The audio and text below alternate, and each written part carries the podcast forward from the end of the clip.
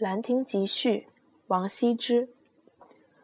永和九年，岁在癸丑，暮春之初，会于会稽山阴之兰亭，修其事也。群贤毕至，少长咸集。此地有崇山峻岭，茂林修竹，又有清流激湍，映带左右，引以为流觞曲水，列作其次。虽无丝竹管弦之盛，一觞一咏亦足以畅叙幽情。是日也，天朗气清，惠风和畅，仰观宇宙之大，俯察品类之盛，所以游目骋怀，足以及视听之娱，信可乐也。夫人之相与，俯仰一世。或取诸怀抱，悟言一室之内；或因寄所托，放浪形骸之外。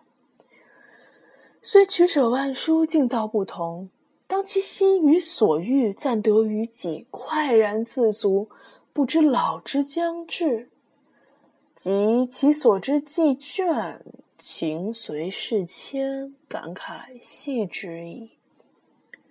想之所欣，俯仰之间，以为沉寂，犹不能不以之心怀。况修短随化，终期于尽。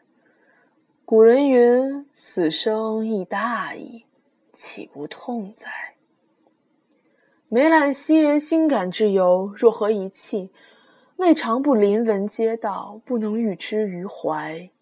故知一死生为虚诞。其彭殇为妄作，后之视今，亦犹今之视昔，悲夫！故列叙时人，录其所述，虽世书事异，所以心怀其至一也。后之览者，亦将有感于斯文。